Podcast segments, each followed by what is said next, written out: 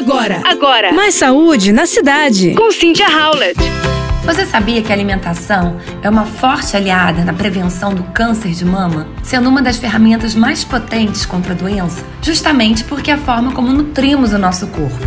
Então anote aí os principais compostos alimentares com maior ação anticancerígena. Primeiro deles, carotenoides. Cenoura, mamão, manga, abóbora, batata baroa, batata doce são ricos em carotenoides. Catequinas, presentes muito no chá verde. Antocianinas, que você encontra no açaí, na amora, jabuticaba.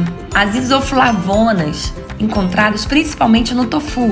Flavonoides, como cacau e chás glucosinalatos, encontrados no brócolis, couve-flor, repolho, couve, agentes fenólicos encontrados nos chás, cebola, romã e por último as vitaminas e minerais com ação antioxidante, como vitamina C, vitamina E, zinco e selênio. A lista acima reforça a importância da nutrição variada com alimentos de verdade na prevenção do câncer. Procure evitar também agrotóxicos e utilizar o seu alimento da forma mais natural possível. Você ouviu Mais saúde na cidade. com Cynthia Howlett.